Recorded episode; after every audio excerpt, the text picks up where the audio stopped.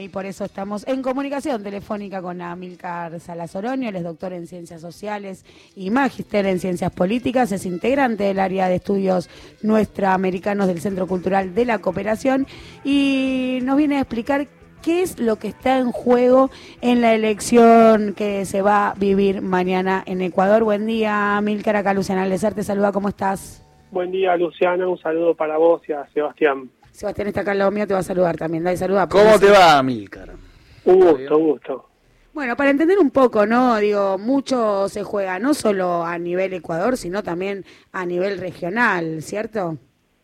Así es, es una elección bastante importante porque, mm, primero, por, por, por el país, Ecuador, eh, si venimos de la elección pasada en Bolivia y la próxima será en Perú, Bolivia, Ecuador, Perú, son los países, eh, digamos, el, corazón sudamericano, ¿no? En nuestra región a veces nos olvidamos que ahí había una civilización y Quito, justamente la capital de Ecuador, fue una ciudad muy importante para el incaico. Pero, em, digo, volviendo a, nuestra historia más, más pasada, eh, porque ahí se disputa mañana una elección, eh, a ver cómo ponerlo, entre la soberanía popular y su manifestación en alguna forma de gobierno y eh, el neoliberalismo y sus articulaciones eh, mediante las élites. Eh, así como ocurrió en Bolivia hace unos meses y como ocurrirá en Perú, en Ecuador mañana hay una disputa muy importante y que ha sido bastante intensa en las últimas semanas, con mucha fake news, con mucho ruido, justo en un momento de pandemia donde eso se se agudiza y se intensifica un poco más. Tuvo eso, perdón, eh, te quería preguntar si eso, eh, si, bueno, esto, ¿no? El embate mediático contra el candidato Arauz, que es el que candidato del correísmo en Ecuador, tuvo un correlato en las encuestas y tuvo impacto, venía liderando, ¿no? Hasta, si mal no entiendo yo. Bueno, para, para aclarar un poco el panorama, hay 16 candidatos, efectivamente hay tres que están ahí más competitivos. Eh, Andrés Arauz, este, que es el candidato del espacio político que en su momento lideró Rafael Correa. Guillermo Lazo, que es el segundo colocado, como algunos hablan de un 37%, de un 24% para, para Lazo, y luego vendría Yacu Pérez, que es el representante del movimiento Pachacutic, de las comunidades indígenas de Ecuador, después vamos a hacer algún comentario al respecto, pero entre estos tres estaría, digamos, eh, la, masa votante de la ciudadanía ecuatoriana, que son más aproximadamente unos 13 millones.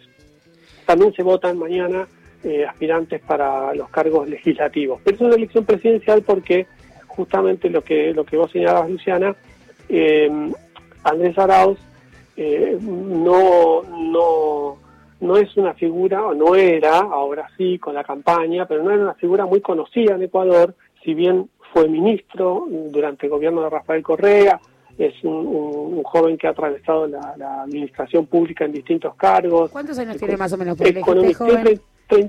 36 años. Ah, es un es un sub 40. Es un sub 40, eh, eh, economista, matemático, una muy buena formación, y le, le tocó encarar cuestiones, de trabajo en Centrales, que es como una jefatura de gabinete y, que organiza un poco la gestión, y estuvo eh, sobre todo en la parte que tenía que ver con la economía, en los planes nacional de buen vivir, ¿no? que es un poco la planificación que se dio durante el gobierno de Correa, o gobierno de Correa, de los presupuestos públicos. Esto es muy interesante porque se daba bajo un principio, el buen vivir, el suma causa, que fue toda una marca de gestión y que tenía toda una perspectiva muy interesante por detrás. Decía, Andrés Arauz, sí. No, perdóname, escuchemos a Rafael Correa presentándolo al candidato y después seguimos. Dale.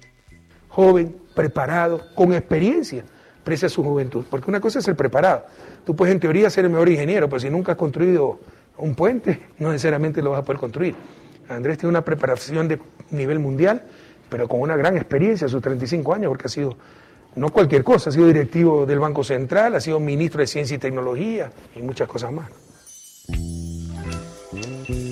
Era la palabra, era la palabra de, Rafael Correa, este, que, digo, lo tuvo en varios puestos de gestión a, Andrés Arauz, eh, Arauz eh, no solo en Semplades, sino como ministro de, Ciencia y Tecnología y de Talento Humano. Eh, el otro contendiente, el que está segundo, Guillermo Lazo, eh, es casi lo opuesto. En lugar de ser un economista, es un banquero. ¿no? Eh, es un banquero, es parte de, no tanto de Quito, sino de Guayaquil, que es la ciudad importante en términos económicos, pero que también en esta pandemia, recordarán, al principio, sobre todo en los meses de mayo, junio, Guayaquil fue el centro de la catástrofe sanitaria en Ecuador. Y no es casualidad, Guillermo Lazo está asociado a un partido que controla Guayaquil, Partido Social Cristiano, hace 30 años que domina la alcaldía y la región, ¿no? la gobernación de Guayas.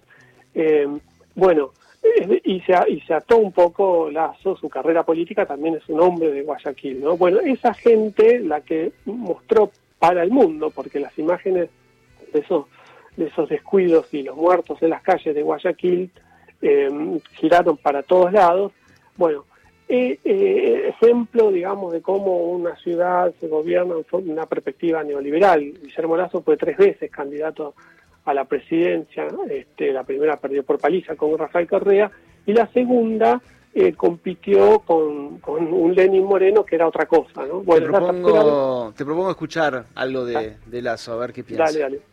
El próximo 7 de febrero o votas por la opción que nos lleva al futuro, a ese Ecuador de oportunidades, con una economía libre, una economía abierta, una opción política que va a fortalecer la dolarización.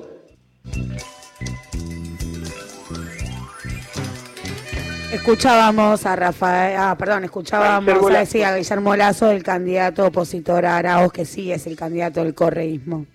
Solo para, solo para sumar un, breve comentario final, un poco eh, esta disputa entre Arauz y Lazo eh, es un poco una, una, disputa de perspectiva. Yo decía, es entre la, memoria que puede traer el pueblo ecuatoriano de la Revolución Ciudadana, este, que tenía una perspectiva de organizar los presupuestos públicos y una forma de gobierno eh, a partir de un principio propio del mundo andino, suma causa es una palabra quichua, y eh, la propuesta del neoliberalismo que se asentó con el giro que hizo el presidente que se está yendo, que era Lenín Moreno, que si bien pertenecía al espacio de Correa, luego este, decidió hacer un giro de, 180, grados y cambiar definitivamente sus relaciones de, política exterior y un montón de cosas.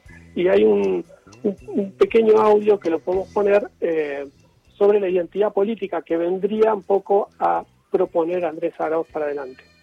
Ese es el reto que tenemos, ¿no? Pero así como a algunos no les gusta la frase correísmo, es una identidad política del Ecuador, es innegable. Ahora nosotros somos correístas y nuestra aspiración es superar la gestión de Rafael Correa. La esperanza vuelve. Vamos a recuperar el futuro.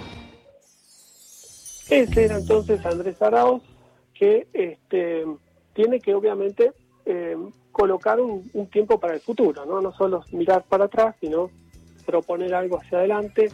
Es una elección importante porque está entonces en juego el destino en, este envión, ¿no? Bolivia, Ecuador y Perú, para la región, para una región muy castigada por la pandemia, justo el caso de Guayaquil, muy castigada y que necesita que se empiecen a dar solidaridades entre los estados para eh, disminuir estos impactos que estamos teniendo, ¿no? Porque vemos que como las soluciones de las vacunas y todo eso terminan yendo hacia los países ricos. Amilcar, muchas gracias por este viaje a nuestra patria grande y tenemos tickets para volar de vuelta la semana que viene, ¿no? Exacto. Eh, te esperamos acá el próximo sábado. Pasó a Amilcar Salas doctor en Ciencias Sociales, magíster en Ciencias Políticas, integrante del área de estudios nuestroamericanos del Centro Cultural de la Cooperación.